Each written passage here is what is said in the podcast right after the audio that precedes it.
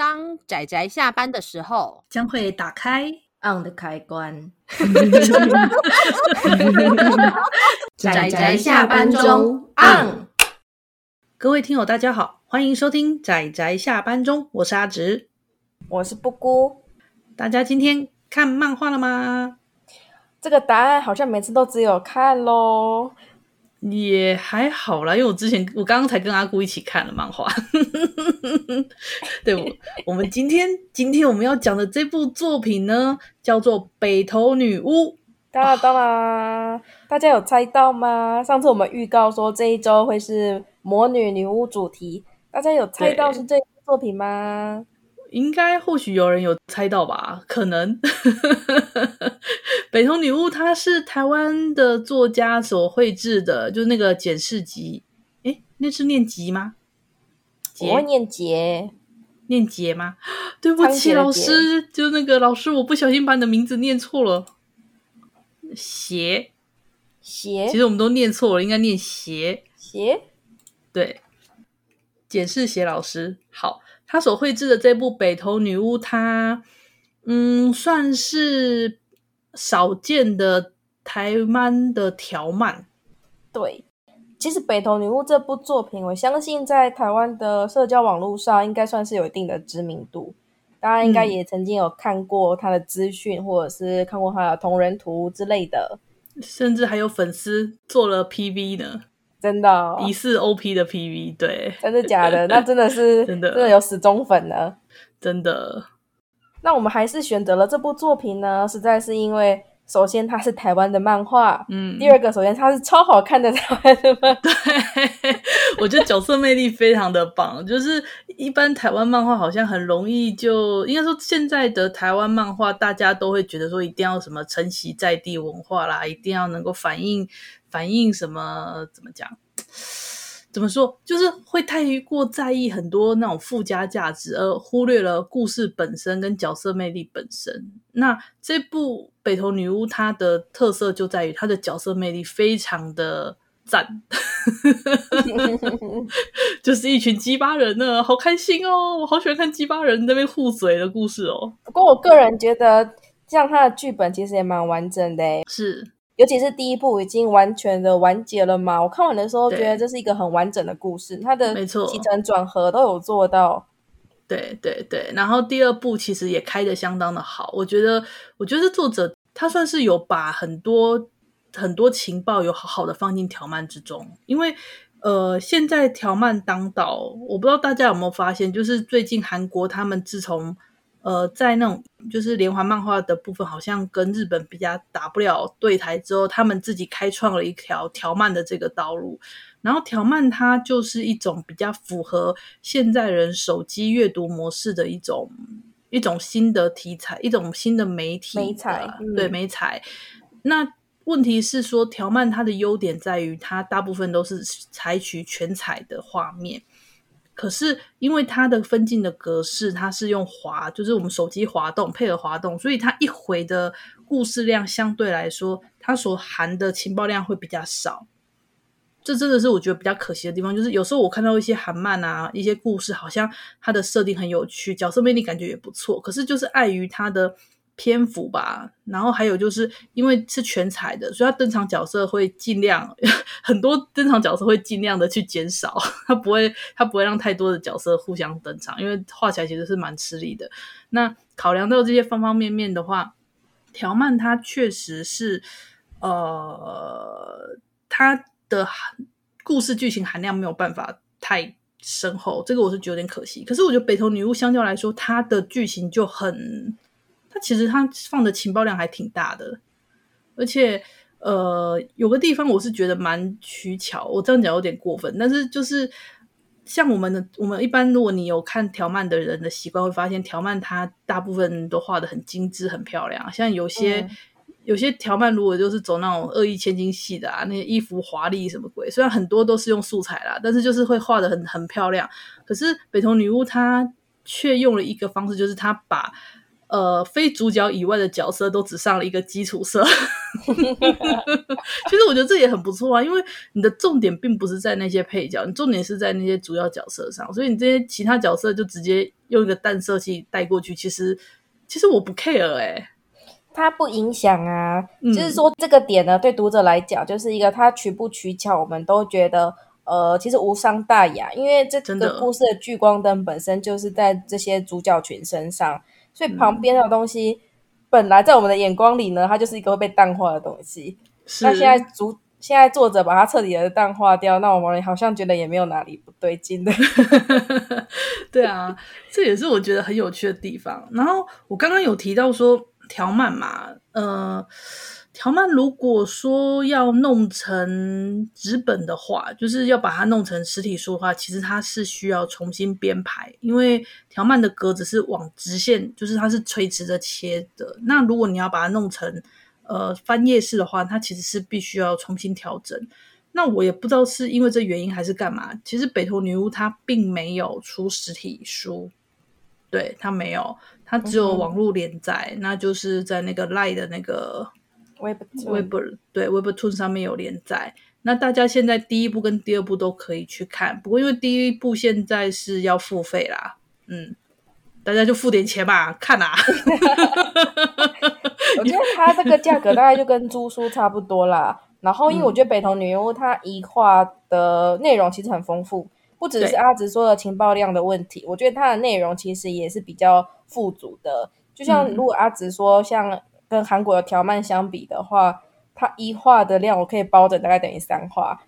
嗯，对，对，大概有这个分量。所以其实你你用租一本漫画的钱看一画，其实真的不亏。而且重点是它可以租十四天，你漫画大概只能租三天到五天。嗯，不过我是买断诶、欸。哦，买断吗？对大家如果那个对，然后大家如果想要不先不确定，想要先看看的话，可以先采用它的那个借阅的模式。然后觉得很棒，嗯、不能错过，对，那就请把它买断，对，就把它买下来。那第二部的部分的话，则是还在连载中，不过它是最新的才要付费啊，之前呢就可以直接看这样。可是大家没有看第一季，直接接第二季，应该会看不懂吧？会会看不懂，对，而且你会 lose 掉这些角色最有魅力，就是建立他们角色性格的那个第一步。第二步是基于这个呃基础上。发展出来，你才会觉得它特别的有趣，因为你已经在第一部的时候了解了这些角色他的能力，然后他的来源，然后他的人生走向，你才会觉得第二部看起来特别的有意思。对，没有错。所以，所以大家，嗯、呃，有大家真的先去看第一第一部啦。然后，我们来稍微讲一下北投女巫到底在讲什么。北投女巫她就是。我刚刚是讲一群鸡巴人哈，但是我觉得这是比较我个人对于角色的看法。但其实他其实是讲一群，呃，怎么讲？大家知道那个“北投”这个字眼啊，它其实是源自于凯达格兰族的，语言，嗯、是指女巫的意思。那这个里面的故事设定上是说，就是在北投这一区。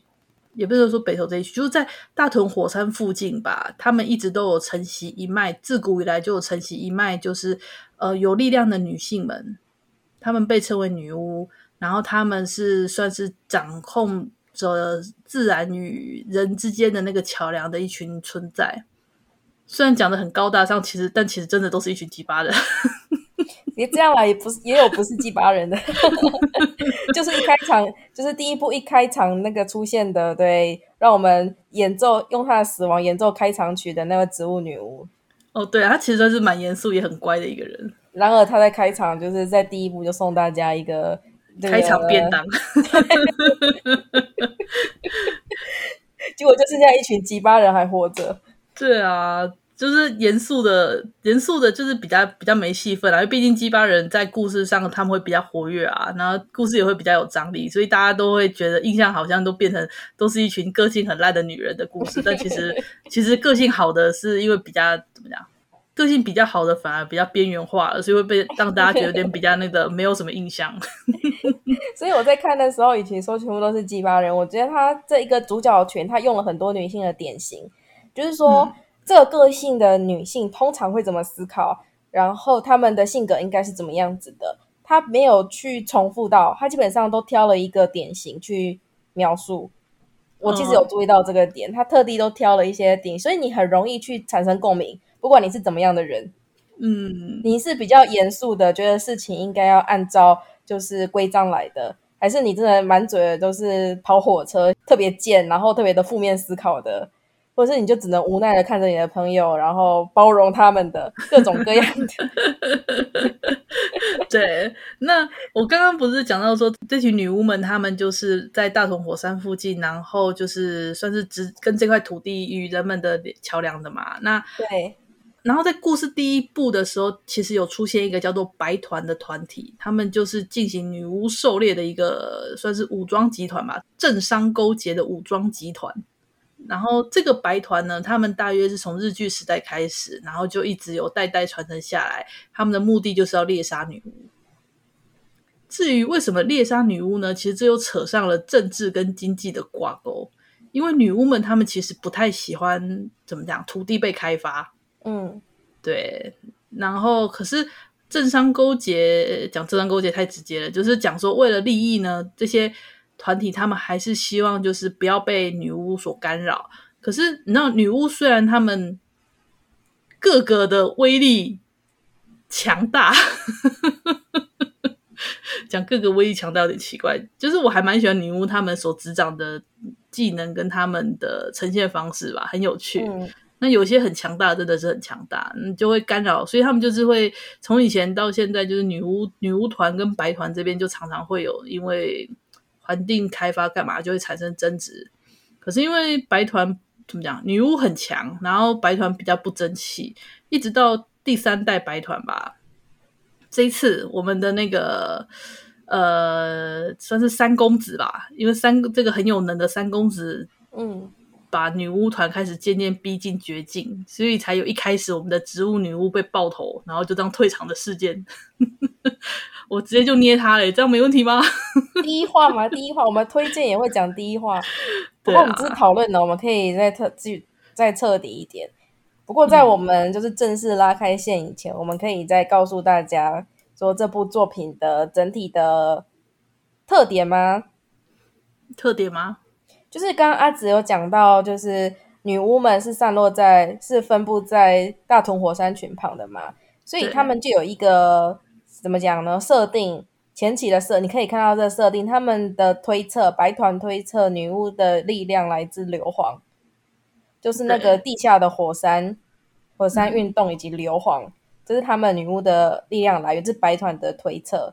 那其实除了这一点之外，大家也可以看到很多跟台湾在地做连结的一些元素，嗯。不只是地点而已，就是它相关的利用了相关的文化、时事、历史、社会背景等等。对，例如说像女巫们、女巫团他们聚会的场所就是那个北投温泉博物馆。而且很好笑的是，第一部的时候还有一段为了引述女巫的力量来自硫磺，他放了一整段的皮海纪油在上面。我看到的时候，整个就是哇，不愧是我国中小的课文，听看起来好熟悉哦。其实我已经忘记是国小还是国中了，但反正就是我绝对记得是国中还是国小，反正就是课文，国文课文打开学了一整节课，然后月考还要考的那种程度的课文。哇，那个可能是之后课课课纲改了之后吧，像我那个年代并没有并没有这一段呢，所以我就很好奇啊。我知道之前我跟酸梅跟阿直聊到，说你们那时候念书的时候，台湾史跟中国史跟世界史的比例跟我念书的时候不一样，完全不一样。然后当我念书的时候，已经是台湾史一年，中国史一年，世界史一年，三年的分配是这样。可是那也是十几年前的事情了。我觉得台湾意识兴起之后，然后跟课纲也在变，我很好奇现在台湾史到底占了现在国中小的几几成？就是可能假设用三年来判断的话。占了多少的部分？嗯，不知道呢。对啊，然后像皮海记有这样的文章，是不是还存在国文课本中呢？我就整个超好奇的，超级好奇的。如果他们现在已经没有存在那个课文中，那他们这种熟悉感就感受不到了。就是在里面看到国文课本，这种感觉实在好有台味哦，真是太有台味了。太有台味了，而且而且我也很喜欢里面角色的台词啊，它里面用了很多那种我们台式的口语的语法，就是他写台词的时候，对对对对，就很多这种台词，这种啊我踹踹啊，或者是说鸡巴哦那个靠腰啦，就类似这种很直率的口语，他都有把它收录进去。嗯，我觉得激发靠腰之类的概念两之类的吼，嗯，并不是使用到这些词汇就是台位。我觉得我们必须要在这里澄清这一点。对对，我觉得他的台位其实并不完全是建立在这些词汇上。应该说，换句话说，嗯、这些词汇的堆叠，或者是一些我们常见元素的鸡排奶茶、电音三太子这些东西的堆叠，并不等于台味。我知道会不会呛到一些作品？不过反正我就这么想的。是，并不是台味这种东西，对，并不是使用这些元素就是有台味，并不是，并不是。你要看它的是思考模式，还有不是背景化，是台湾的台湾常见的建筑物，也就是有台味了。你要从这个建筑会影响到现在人的生活，然后还有生活现在的世界会影响怎么想到他的性格、思考、价值观，这都很重要。就是从这些细节中，你才可以感受到一种。台味，这种难以言喻的味才是台味。呃，其实我是觉得作者的政治立场还蛮明确的啦。是啊，不过这其实不影响啊。嗯，对，这其实不影响啊，因为单单纯看故事而言，其实是一个，它是一个非常台湾本位的一个故事，我很喜欢的一点。嗯，在地的这个土地的连接感，我很喜欢。对，它的连接很深刻，我很喜欢。可是偏偏这种连接感啊。它并不是整个故事的主轴，嗯，这点我让我更喜欢了。对，它真的只是它里面其实用了很多很多的元素，但都只是在旁边很自然的带过。它重点都一直 cue 在整个故事的大纲跟角色之间的互动。就是说，它这个故事伸展出了很多你知道小爪子，然后去扒住我们台湾这块土地。它扒的很紧，你绝对不会忘记它是在台湾这块土地上。但是它的故事本身就是一个很漂亮的花。懂吗？那才是本体，那才是本体，只是它扎根在台湾上面扎的很深的这种感觉。是，所以，所以我觉得啊，这部《北投女巫》真的它是群像剧，它主要是讲的大概女巫团八位吧。呃，对，八位女巫，对，然后跟那个白团那边的三公子之间，第一部是这样的故事，然后到第二部是呃，也是女巫团跟一个叫做奇怪的宗教，叫做统一功德教，这个原创宗教。这原创宗教，大家看了应该就是会感受到不同程度的熟悉感。只是一个宗教啦，它我觉得它融合了很多东西，但是严格来讲，就是在泛指台湾那些庞大的宗教团体。对，就是他把所有台湾的宗教团体，还有他们所引发的各种现在台湾跟那些宗教团体造成的一些事件，他把它全部用统一功德教把它囊括在一块。这个大约是第二部的内容，所以呢，接着呢，我们要来开始开心的聊角色了。哦，我觉得最期待是聊角色。啊，剧透线拉 起来，剧透线拉起来。我们讲完这，虽然没有讲的很震惊，但是我们大概讲完了这部作品呢，哪些地方属于优点，大家很值得去看的地方，以及让人人铭记的那些不能忘记的。就是关于台湾这块土地相关的连结，这个大家一定就会听了就觉得很厉害的东西。但其实 其实我真的觉得这部最有趣的还是看角色，我好喜欢里面的每个角色。进入一快的鸡巴人时间，哦，太开心了。对，所以我们再说一次，虽然北投女巫她在画面上跟其他那些韩漫全才比起来，相对来说是比较朴素，她大概用的色块比较。可是那种怎么讲？我觉得厚涂风还是油彩风，其实很有很很有味道诶。因为有些韩漫的全彩，它的色彩比较单调，当然其中也有很多很漂亮的佼佼者，画超好。可是有些其实就只是单纯的上色而已，你会有这种感觉。那北投女巫虽然上色没有那么的精致，嗯、但在重点画面实在是下了很大的功夫。是。然后我还有就是作者他是利用条漫的形式，然后绘制了很多只有条漫才有办法展现出来的分镜方式。因为像我们一般呃，如果阅读像我们纸本那种呃日本连环翻页式，就是我们翻页式的这种阅读的构图画面，它跟条漫的构图方面其实是有所差异的。那这个作者他很擅长利用条漫的这种滑动的方式，他可以从上视就是。呃仰视角，然后一直到画画画，可能某种东西坠落，然后一直画到俯视角，然后一直往下看，就是他是利用那种我们条漫的那种视觉引导方式去进行一些有趣的分景。我觉得这也是这也是我觉得这部很大的一个特色。有时候我们会说漫画是一种格与格之间的幻想嘛，嗯、那我们在呃日本的那种连环漫画的方式上。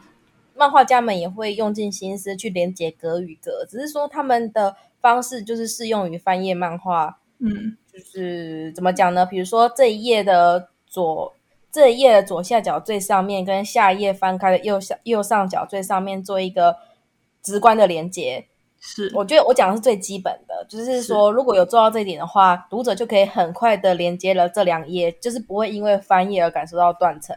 这是一个很基础的技巧。对。对不过，因为条漫它是算是一镜到底的那种风格，它比较类似类似那种呃我们的现在电影的那种运镜吧，因为它是一镜到底。你是因为你是只有一个条漫，就只有其实严格来说你只有一格，你是随着那个画面的引导视线去去带带动你的整个的视觉的效果。对对。不过现在日本那边也有说很多，因为就是网络上连载的漫画，就可能没有单纯实体，或后来才出实体，应用这种网络漫画的形式，嗯、他们其实也思考出了不同的分镜方式，或者是构图方式。是，最有名的不就是那个一拳超人的那个？对，对他那时候就是利用网络连载，然后制作出类似动画效果，就是你点点点点点的那种快速翻页，就制作出类似动画效果。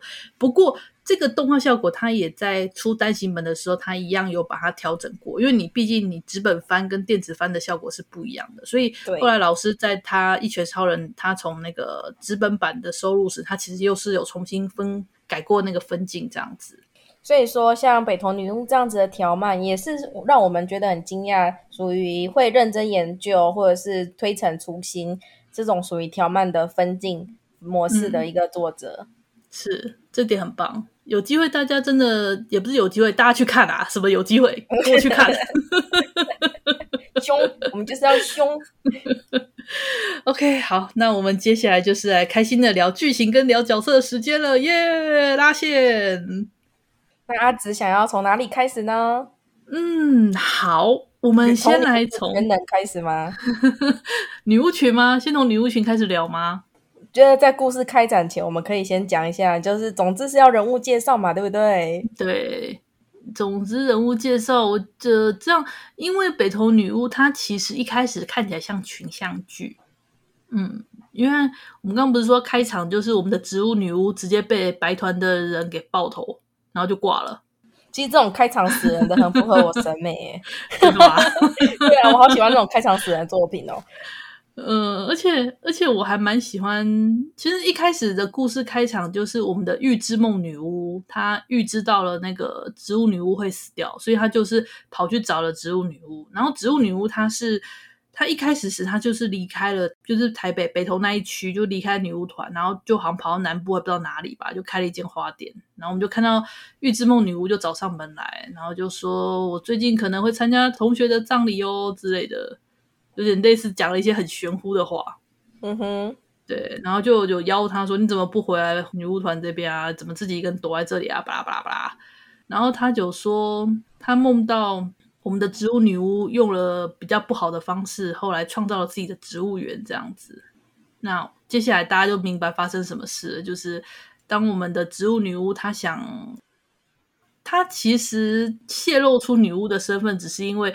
他想要拯救一两棵行道树，然后就被我们这次白团非常优秀的那个猎人吧，方知行，对不对？里面我记得白团里面的三公子就是那个杨孟达、方知行跟另外那个叫什么去了？博婷。博婷是不是好像没有姓氏出来？我都找不到他的姓氏。没有认真看，但好像就是印象中就是博婷。对，博婷没有博婷这个角色我，我我不知道他的姓氏是什么，不过大家都叫博婷好。总之就是我们的方知行呢，非常的优秀，三公子里面最优秀的方知行小表弟，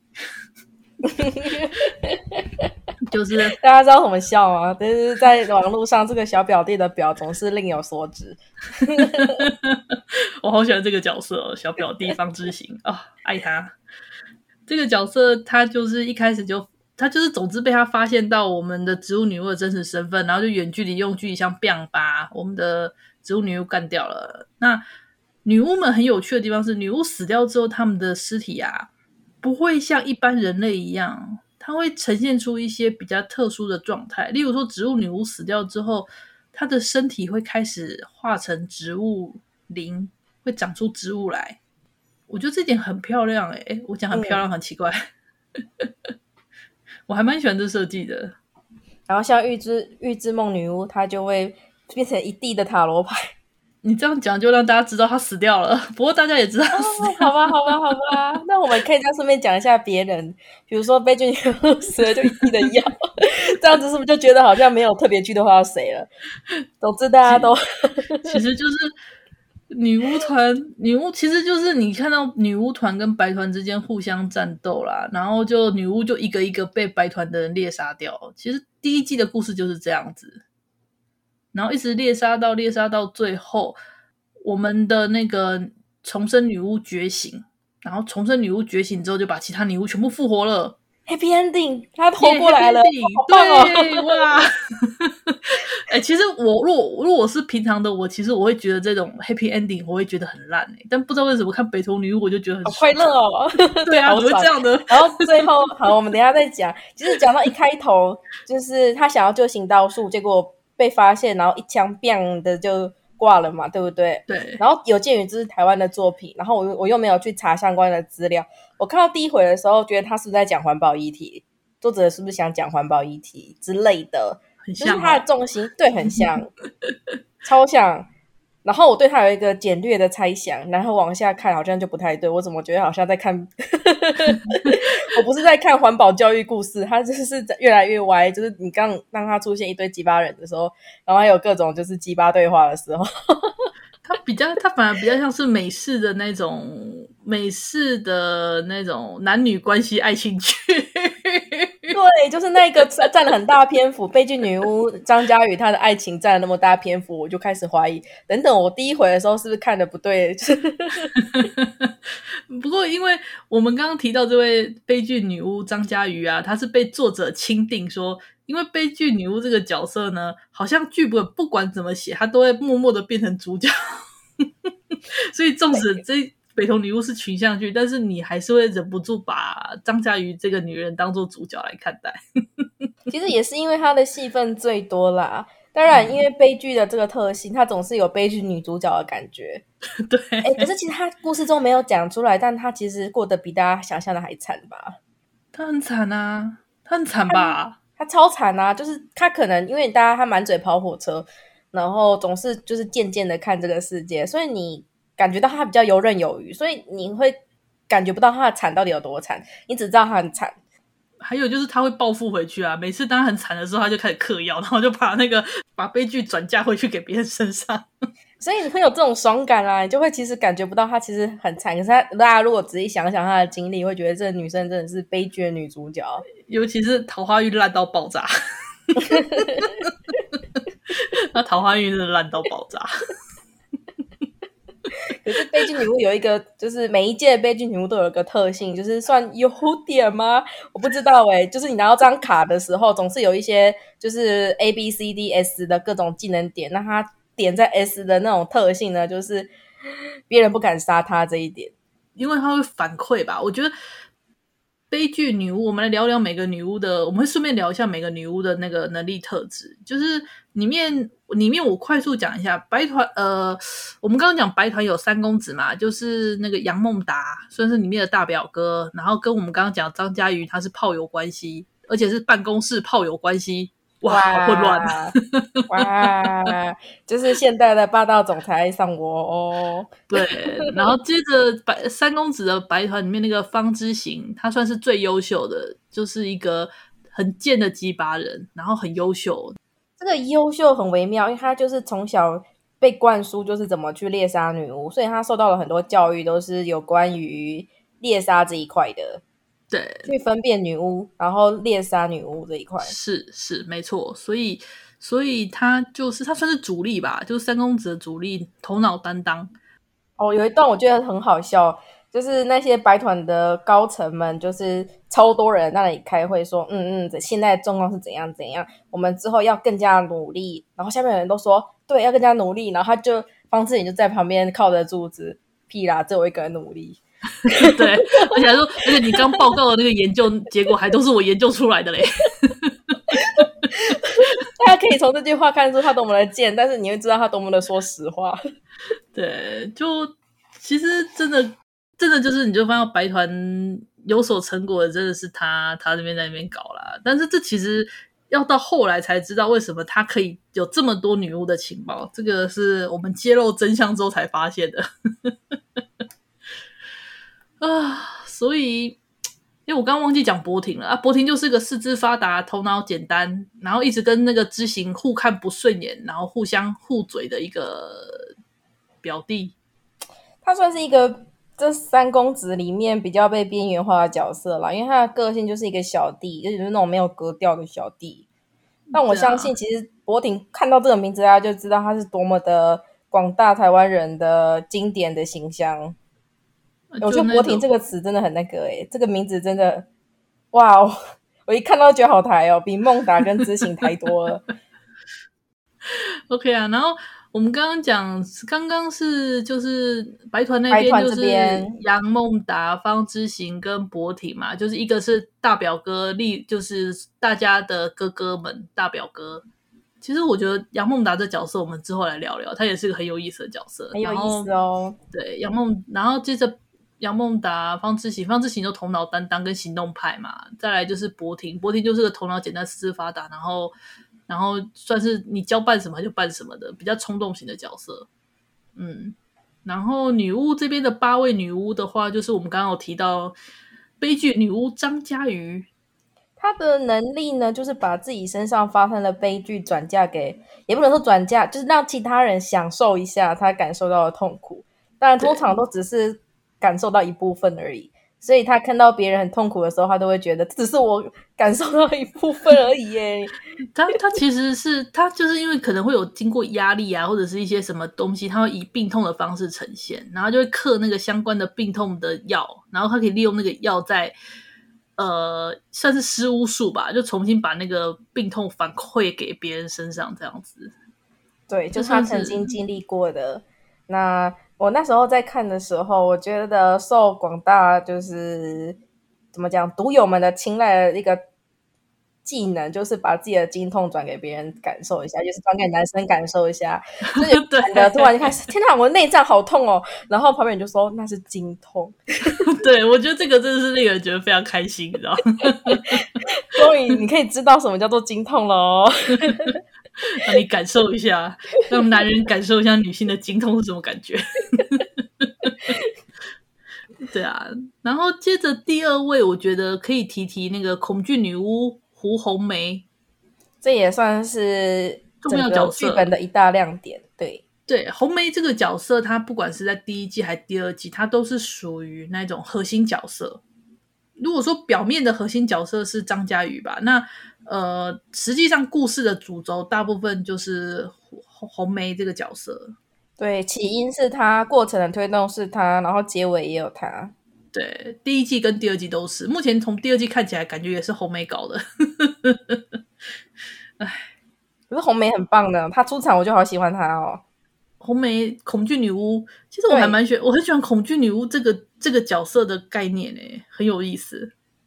她就是要让人家感到恐惧，只要被他摸过的一些动物干嘛，会变得很恐怖。这一点，这个角色本身却是一个喜欢可爱东西的人，这一点的反差萌，我觉得相当的不错。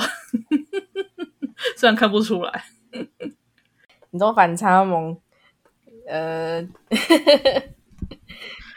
然后红梅这个角色，我们刚刚提到说，她是一个有反差萌的角色嘛，然后也是造成第一季女巫团差点灭团的主因。我觉得他反差萌的是点，大家可以在第二部的时候看一下，具体来说到底是怎么回事。嗯，我觉得这形成了他早期红梅女巫形成的原因。嗯，对，大家到时候可以自己去看一下，这个比较复杂。对，然后接下来的角色，我们刚刚有提到那个一开始跑去跟植物女巫讲的那个预知梦女巫嘛，叫做谢玲玲。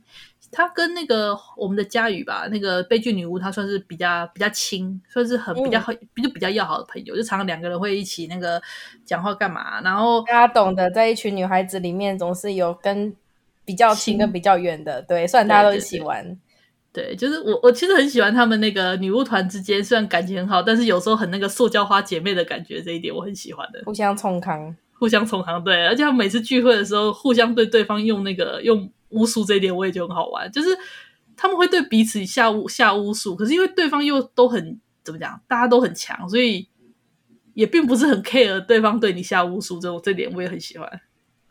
不知道哎、欸，我总觉得那时候他们的想法。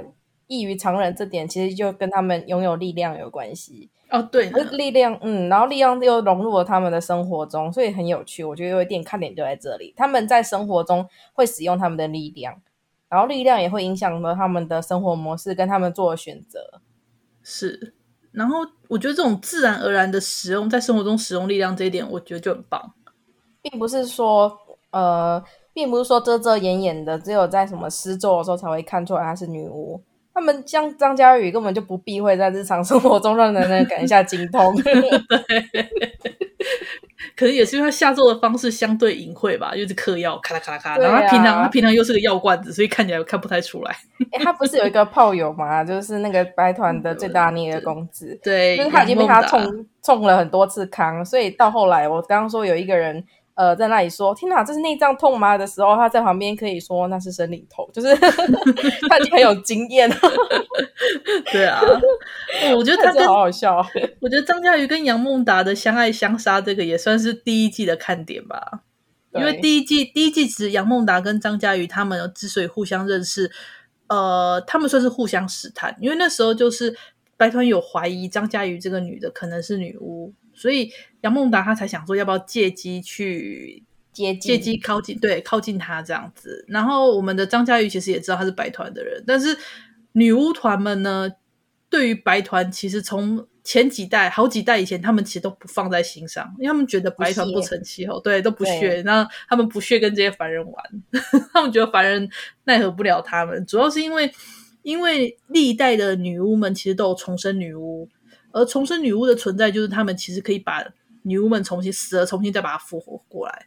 所以其实女巫们都不太 care，但是偏偏这一代的重生女巫呢，一开始是没有的，是后来才觉醒的。所以一开始才会有女巫们一个一个被真的被狩猎掉的这个危机，大危机发生，差点灭团，好危险哦！可是我觉得很有趣的一点就是后来。是我忘记是谁，反正白团那边就有人是知行嘛，就有提出一个点，说为什么到底要狩猎？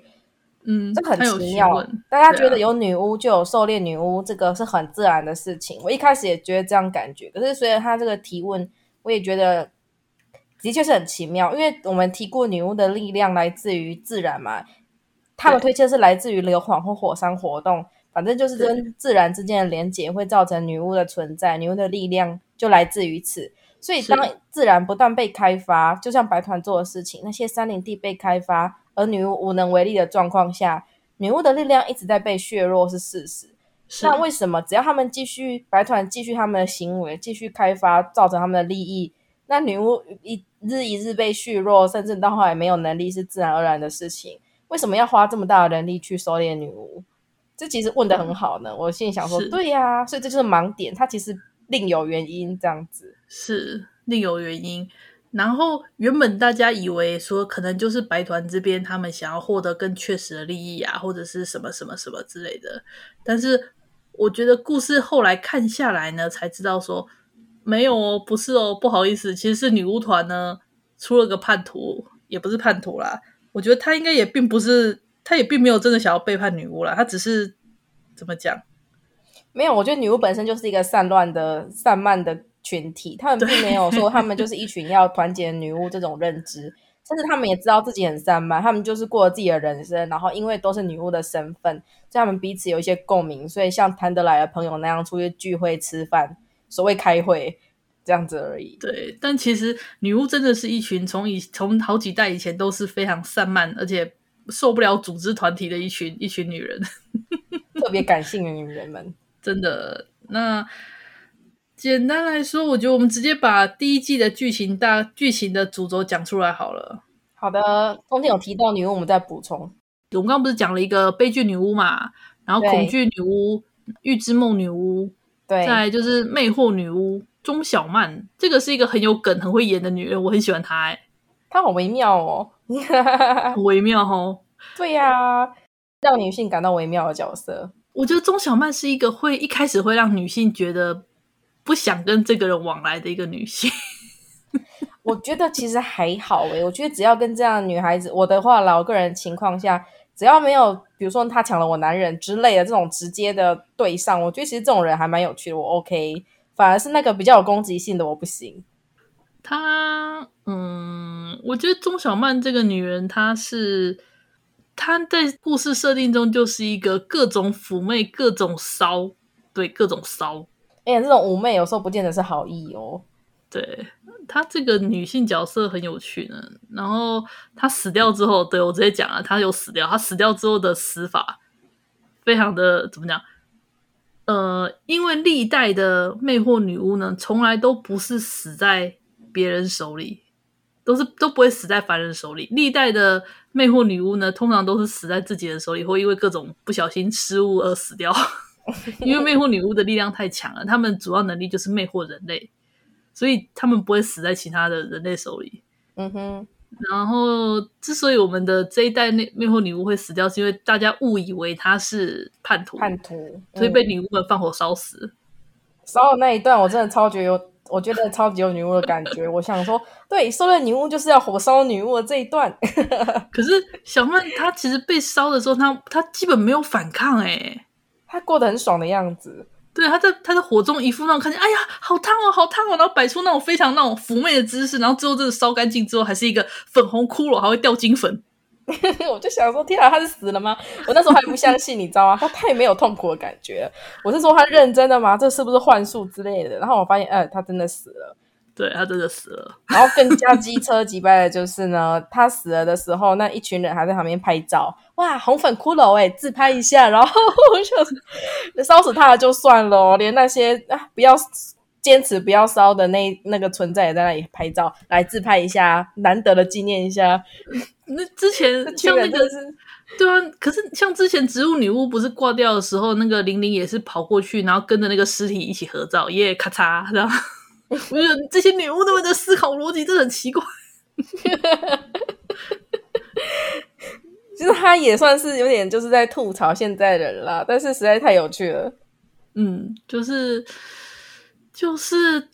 我觉得女巫们之间的情感也很妙诶、欸，她们从小，他们其实还蛮小就认识了，大概就是可能国中啊，或者是国中、高中就认识了。嗯，因为那些女巫们的本身年龄是有点差距的啦，所以她在过去的那段时间点，他、嗯、们获得力量时间点其实是同一个时间点，所以会出现说，有的人还是小学生，有的人刚好就是国高中，而有些已经成年了这种情况。但是就是从很久以前就认识了这样子，对，他们认识了有快二十年哦，二十年。啊，但是他们的情感就是有些人感情比较好，真的比较像朋友；其他人可能就只是哦认识的女人干嘛之类，就聚会啦，就熟面孔那种感觉吧。哎，有趣的是，就是女巫死掉之后，他们的力量会有一个设定，是他们的力量会流散出来给其他的女巫。当初恐惧女巫就是为了这个这个力量才会到处协助。背叛女巫团体，然后协助白团猎杀女巫的嘛？哦，那真的，你讲出来了，你我们刚刚都没有讲出来。其实哦，真的吗？你不是说他是叛徒的时候就已经就已经？我有说，我有说，我有说那个红梅是叛徒吗？还没讲哦，有吗？有。对啊，其实其实大家要知道，我们这个第一季呢，就是我们的红梅她失去了大部分的力量。然后他为了取回他的力量，所以他跟白团的方之行勾结，把女巫们的弱点泄露给方之行，还有身份也一起泄露给他。那由方之行他接受某个条件，把其他女巫干掉，让红梅获得力量，就取回他原本的力量。这个其实就是第一季的故事大纲。然后我刚刚想说的就是，女巫死掉之后，力量会分散出去，可是并不是平均的分散出去。嗯他喜欢谁，他更亲近谁，他的力量就会偏向他。所以，所以没有人的力量是留下恐惧女巫的，好悲伤哦，好可怜哦。他计划了这么多，呃，就没办法啊，他就是他就是会让人觉得害怕啊，这点有点可怜啊，对，没办法，哎，可怜。嗯，然后我觉得这要提提，接下来提提我们的方知行吧。他之所以接受某个条件，那个条件就是我想成为女巫。哇对哇，这位也是白团的叛徒呢。对，方知行也是白团的叛徒呢。他是跟他跟那个红梅下了个那个约定，就是说他帮他杀掉其他女巫，然后最后红梅要把要把知行变成女巫。知行这个角色是一个，就是拥有男人外表，但是希望成为女性的一个角色。我不知道他到底是不是想成为女性，还是他就是个 gay 欸。我觉得这种分很多种。我们所谓的 gay 哈，本来就分很多种。那有有一个派别，就是认为自己是女性，或者是想要成为女性的这个派别。其实我觉得它真的分很多种，大家的情况都不一样，甚至你还可以再细分。这种事情就是很难说是一致的，我们不能严格来讲，不能把它分类。但它是的确是属于那种想要成为女性，然后诞生出想要成为女巫的这种这种心情。他想用巫术啦。哦，他他有一段就是对，有点可怕，就是。他在女巫的尸体旁边，然后抚摸那些尸体，变成植物的尸体等等，说真羡慕你们啊，就是可以这么可爱之类的。嗯，所以这种想要可爱的心情，我觉得他比较偏向于，对，不管他是不是真的想变女性，总之他想要可爱，他想要像个女性这样子。嗯，然后我们直接讲了，他其实从小就超爱他的表哥杨孟达，所以他其实超嫉妒张家宇的。哇，其实这个角色在泄露他的内心之前，大概前面有三分之一吧，我就开始偷偷在想说，嗯，这是日本漫画就算了，身为一个台湾的漫画，然后这么台味，你不觉得他出场的时候穿的太过精致了一点吗？就是在其他汉，就是穿着那个背心啊，大家都穿的很。随便接地气的时候，他一个人出席那些场合，都穿的非常的精致漂亮。我就心里就有吐槽过，哇，这家伙真是处在不同的画风。然后后来发现，对，他真的是不同的画风，那个内心都不一样。他打从内心讨厌这些恶心的男人，对，然后就觉得女巫好时尚哦。然后就是看到前代女巫出现的时候，就哇，这群这群怎么会那么时尚、帅气？我要变成他们这样子的。对，所以他其实是很渴望变成这样。啊，附带一提，他后来他真的变成女巫了。只是呢，我们讲女巫，她并不是指变成女性，而是指那种拥有八刀，就是拥有那种怎么她？成为了那种跟其他人一样，成为了人与自然连接的中间的桥梁。然后一开始没有，但后来拥有了力量，被承认就拥有力量。我我觉得，我觉得我最喜欢的地方是，她被她被变成女巫之后，其他女巫就很自然的接受她了。对对，没错。哎，这个弟弟很有趣，哎，就是她变成女巫之后，其他女巫真的就把她当做女巫看待。虽然一样还是会互表互嘴啦，然后还是会故意故意会亏她这样子。可是这种互表互嘴，单纯出于他们的个人私怨啊，对，并不是他之前把他们一枪爆头的这种怨气，并不是女巫他们其实会复活之后，他们。并不太 care 哎、欸，我觉得女巫对于生命其实不太放在心上哎、欸，我不知道怎么形容他们，他们对生死看得好开哦。对对，我有这种感觉。嗯、不管是那时候迎接像那个预知梦女巫玲玲，她在迎接那一枪爆头的时候，甚至就是你知道暴毙无奈站着，好了，你要不要开枪的那种态度。嗯，然后悲剧女巫更是不会讳讳言自己的死亡，你知道吗？你你杀死我，你也会真的死哦，这是认真的威胁。嗯。就就是这一点让我觉得女巫，女巫你会感觉到一种异常感啦，正常中的异常感。他们很特别正常，像正常人，像现代任何一个人。可是你偏偏可以感受到他们的异常。对，这点很有趣，就是这种地方偏离正常人的地方，相当的有趣。啊、哦，我好喜欢之后变成女巫的方之行跟张嘉瑜互嘴互干，他们之后还变成室友。变成室友，哎、其实看到这种原本是敌人，然后在最后结尾的时候变成同伴，我真的好兴奋哦！不是他变成女巫这点令我兴奋，我最喜欢的是敌人变成同伴的这一点，我觉得有种很很微妙的爽感，比那个他们全员复活来的爽。我我我很我很我很嗨的是。方之行这个角色后来活下来，还加入女巫团这一点，我觉得超开心的，我好喜欢他呢。我也很喜欢这一点，我也很喜欢这一点。活下来太好了，然后变成了那个同伴，就太好了。那你就是我们的一员喽。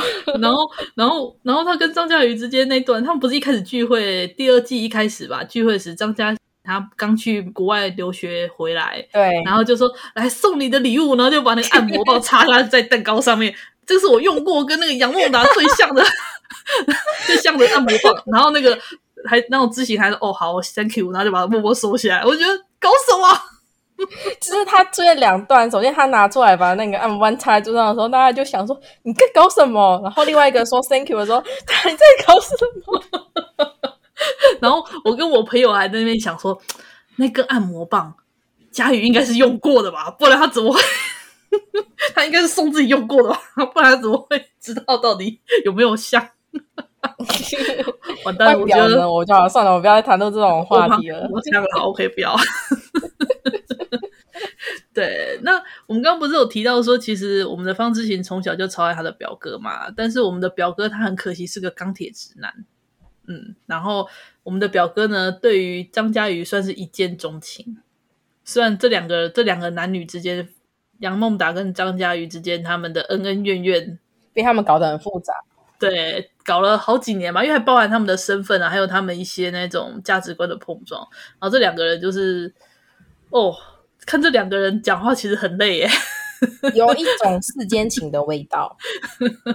但台词其实很有趣，我还蛮喜欢看到他们两个人的台词对话，尤其是张嘉宇那个真的是火力充足，真的哦，真是炮炮火十足啊。但是很可惜的是，我们杨孟达这个角色呢，他他不是坏人，但他也不是好人。然后他明明他明明知道方之行喜欢他，但是他对他却一直把他当弟弟，嗯、然后他把他的情感视而不见。所以这也是那个知行他一直有点怨孟达的地方。然后你有不知道吗？你的那个想要这个想要就这么装傻过去的行为，你有不知道吗？对啊，粉饰太平。对，这杨孟杨木达这角色真的蛮有趣的。他其实也可以让大家感受到共鸣啦，我觉得。没办法做抉择的男人嘛。对，原来如此。这个故事，北投女巫。第一季的故事我们刚刚讲了嘛，就是红梅为了取回力量，然后跟方之行他想要变成女巫，然后两个就好诶，我们各取所需，然后闹了这么一大一大串，最终是真的就是让他们各自达成了目的，然后大家全部人复活，Happy Ending，耶！这就是第一季的结局。其实第一季的故事相对还蛮单纯的呢。它的乐趣完全就是先建立在让你了解一下，说这些是什么样的人，然后北投女巫是怎么样性质的存在，然后顺便让你可以感受到一下，说它是如何把呃我们现代社会，然后还有时事，以及说一些历史的部分融入说这个故事中，它应该长怎么样？这种巧妙的改编我很喜欢。嗯。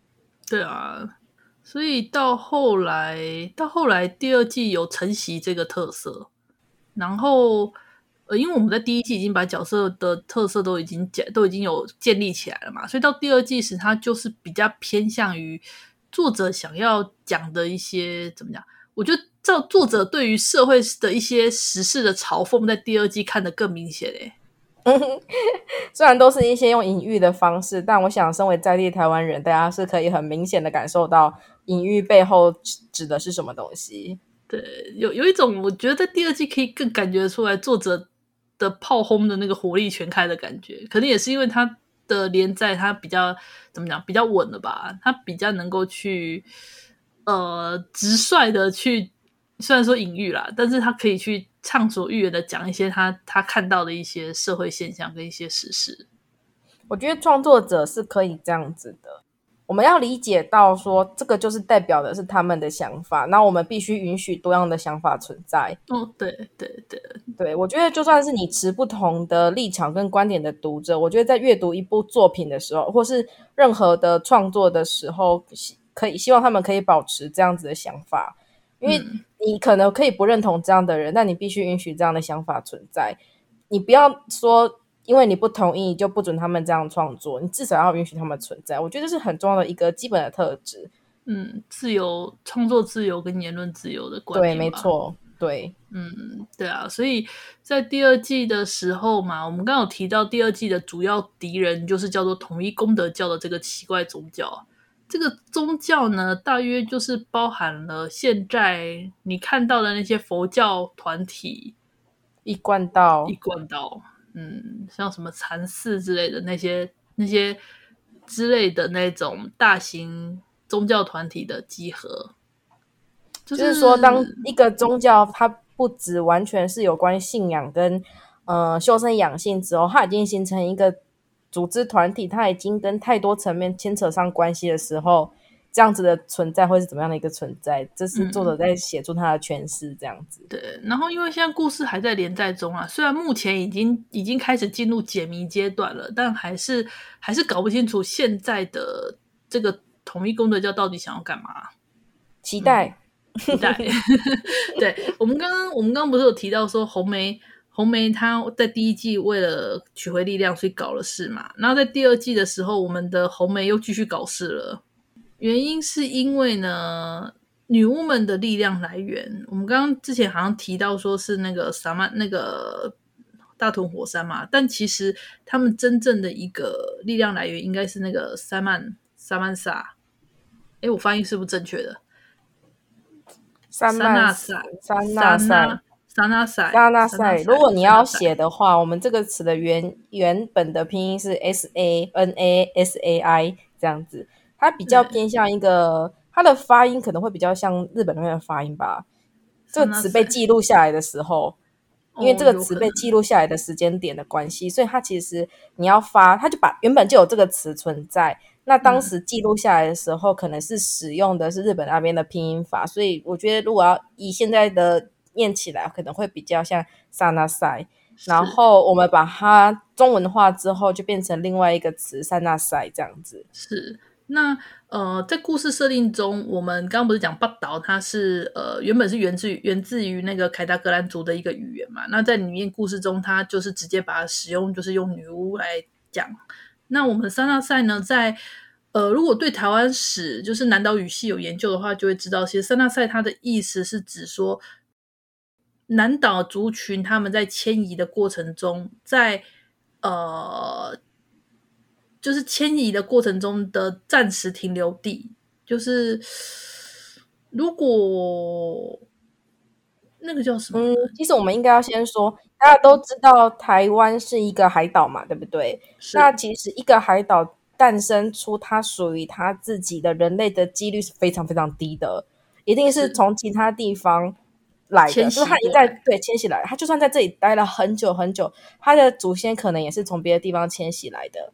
大家可能要先清楚这一点。那以台湾来讲呢，虽然我们介在南北的中介点，但一般来说，我们都认为我们的祖先是来自于南岛那一块，是就是由南部南边上来的。所以有时候那种，我觉得原住民皮肤比较黑，可能就跟这个有关系。像蓝屿那边更明显，蓝屿那边更明显，因为它更靠近南岛语系那边，所以他们来的那个原住民会更加的具有南洋风味。是。那我们在故事设定中，三大赛它它并不是指客观上的实际存在的岛屿，三大赛它指的是在故事设定中，它是属于那种所谓的灵魂跟自然的来源之处吧，类似这样的存在，就是你可以说是自然本源的一个存在。那我们刚刚提到说，三大赛呢，它。女巫其实照理说应该要能够听到来自于三纳塞的声音，因为女巫是女巫是介在于人与自然之间的一个桥梁，所以照理说她应该要能够听到这种自然本源的声音才对。但是我们这届女巫呢，只有两个人听得到，一个就是植物女巫，对，一开始被变头了呢。啊，第二季活回来了，第二季活回来了，但是。这个这个地方还很有趣的地方，就是我觉得作者其实已经埋好梗了，因为他为什么在第一季时会远离远离北投，会远离离开那个地方，是因为他原本都听得到的三大赛声音，却某天不见了。然后呢，他却发现那个声音后来断断续续的从红梅身上传出来，而且都是那种惨烈的尖叫声。他对于红梅其实会感到害怕，所以他后来有点算是想要远离红梅吧。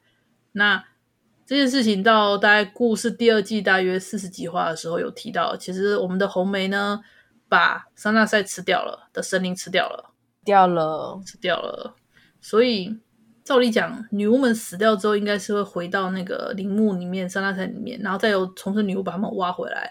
照理讲，应该是这个过程。可是实际上，在这一代里面，因为我们的红梅把把那个桑纳塞吃掉了，所以把生灵吃掉了，所以其实大家其实是回到了红梅的肚子里面，然后再被挖出来。哎，我这讲的有点复杂。总而言之，就是现在我们知道红梅干了一个很可怕的事情，就是她把她把神灵吃了。可是看到后面，你就会觉得实在是怎么讲呢？好难以言喻哦，比较复杂了。啊，红梅这红梅这个角色，她其实他他他对他的能力很无奈，因为他他并不想要被人家恐惧，他其实不想要被人家恐惧，他也不喜欢他触碰触碰过的东西都变成可怕的，他就是喜欢可爱的东西。其实前面都说过了，对，然后。第一季为什么他会失去大半的力量？是因为他写了一本言情小说，叫做《花心总裁逼我爱》。哇，作者好棒！然后这就是那个他的失去力量的来源，来自于读者的爱。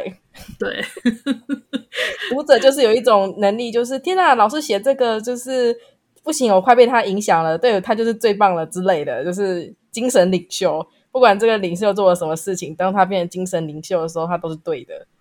然后就就。因为因为他这本非常畅销的人气言情小说《花心总裁比我爱》，搞得他这个原作者力量大失，没有办法，他才只好发起了想办法把其他女巫干掉，然后借由其他女巫的力量重新取回自己本来力量的这个办法。所以。一本，这是一本言情小说造成的悲剧，是不是？对对，就有读者这样写啊，就在第一季故事结束之后，就说这其实是一个一本花心总裁必有爱的言情小说，造成女巫团灭团的故事。我我还蛮喜欢这一点的，就是看起来闹的原因都很单纯啊。对，就是故事闹得很大，但是到最后却告诉你说不好意思，就是这么这么愚蠢的愚蠢的原因，然后造成。造成现在这个特别愚蠢的小说，看到这个名字，看起来就是个芭乐狗血小说哦。而且他是不是在隐晦的那个在讲张嘉宇跟杨梦的、啊？我觉得他可能是以他们当做蓝本当做原型，对蓝本来写。啊，我好喜欢这个故事，好有趣哦。对，我好喜欢北投女巫这种很乱的。我们可能差不多该来就是简洁讲一下，所以我可以再讲一个吗？来，你说，你说，你说。我非常喜欢他一点，就是他很多双关语，超棒的，我超爱这个的。就是一个一句话都会有不同的含义，这样子。这种含义并不是说它非常的隐晦什么的，它是双重的趣味。是，比如说像第二部就有一部啊，就是那个法师说放下吧，这样。然后可是问题是张嘉宇那时候状态呢，不是张嘉宇那时候红美的状态呢，就是处于一个被围被围绕。就是怎么讲，他们要处私刑吧？就大家把红梅按在地上，拿了一颗超巨大的石头，然后然后法师说放下吧，放下吧，然后就把石头啪啪的啪，哦，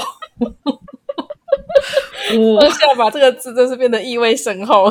他有很多就是很多这种方式 去那个制造双关的乐趣，我好喜欢这个哦，这个我特别是符合我的审美。对。然后不止这个哦，大家可以看一下每一画下面就是类似有作者有话说之类的这种东西。作者吐槽超好笑。对，所以有些东西是内部的双关，有一些是作者会特意讲一些双关。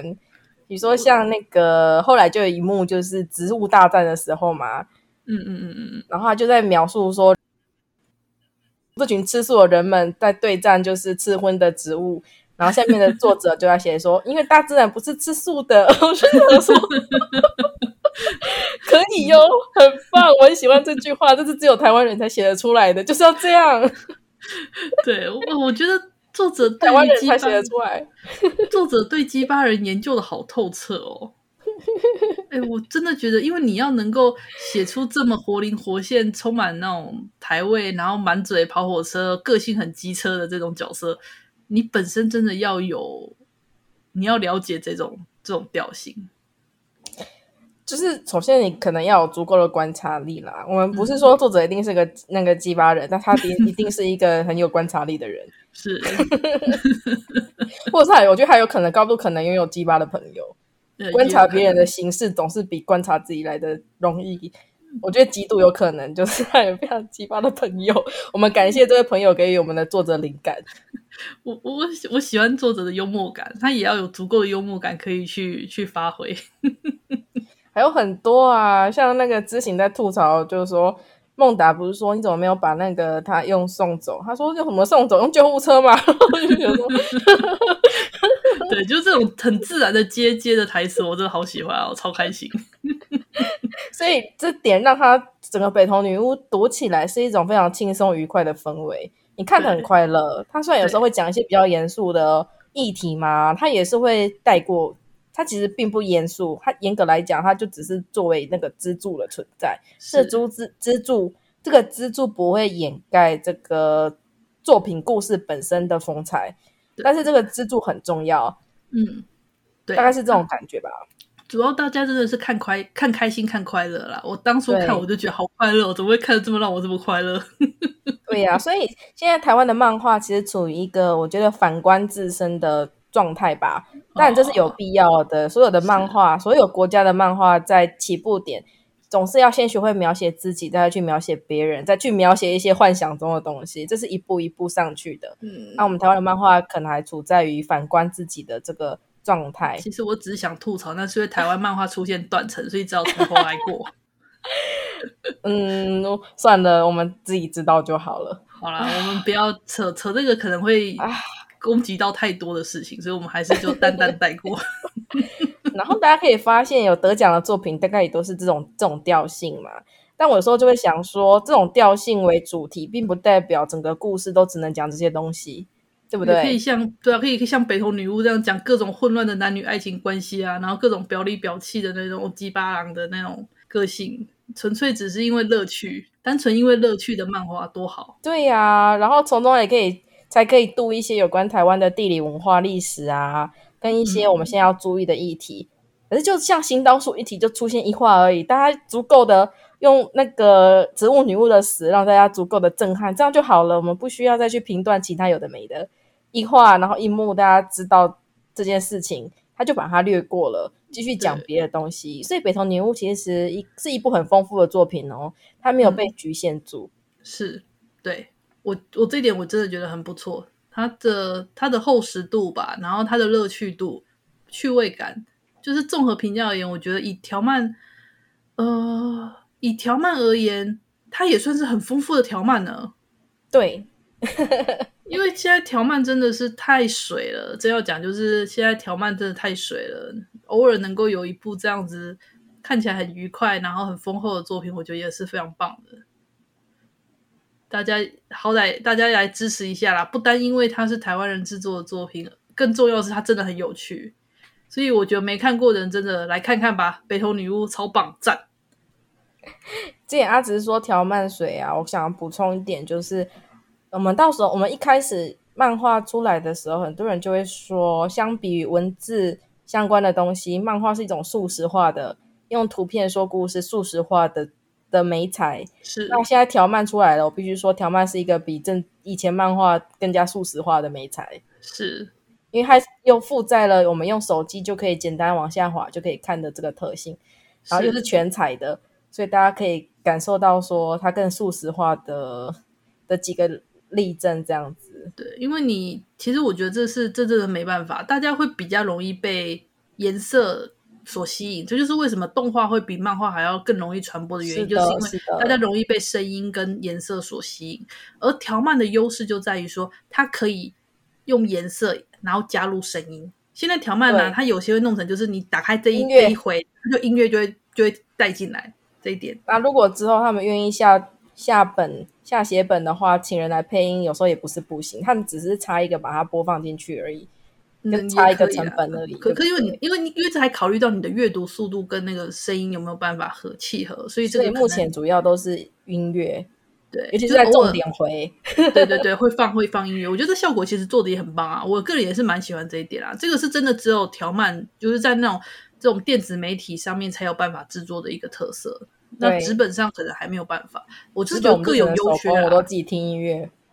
对，手 动自己自己配，这是各有优缺的地方，所以所以我是觉得大家有机会也可以试试看，因为最近阿直我开始就是呃挖掘条漫作品，所以可能可能北投女巫之后，或许有机会我也来介绍一下一些比较有趣的条漫吧，可能就韩国那边，不然我觉得我们介绍的介绍的日本漫画有点太多了齁。我要介绍一点韩漫来平衡一下，就是我们来多点开花一下。就是按照比例来说，日本漫画是最多的，但台湾跟韩国跟中国那边其实都有漫画正在慢慢的成长中。是，那如果有好作品，其实我们也不避讳哦。是，而且我觉得条韩国的条漫其实还蛮成熟的了，虽然也有很多套路啊，跟中国一样，就是很多套路，但是也好啦。套路的优点就是你可以很快速的进入状况，加上条漫它本身我刚刚说了，它的情报量太少了，所以它只能利用这些版型套路，让读者很快的进入状况。这也是一个，然后还有这画面的美丽程度吧，是那个当剧情不够的时候，画面补嘛。对，剧情不够，画面丑。啊，好啦，我们拉里拉杂讲了这么多，其实就只是想跟他讲说，北投女巫真的是、哦、好好看啊，真的好好看，几把人好有趣哦，好好看哦。哦，有一句话就是那个我在写文案的时候啊，就是想了一个宣言，然后我觉得很有趣，但是酸梅说你把它念出来，我就觉得非常羞耻。我觉得有些。我我觉得我很喜欢阿姑写的那个文案啊，非常棒的，喜欢。那那你可以带我念吗？我觉得念出来是太羞耻了。要为什么要羞耻我？大家自己看就好啦，大家一定看到啦，对不对？大家自己去看，还没看的去看一下。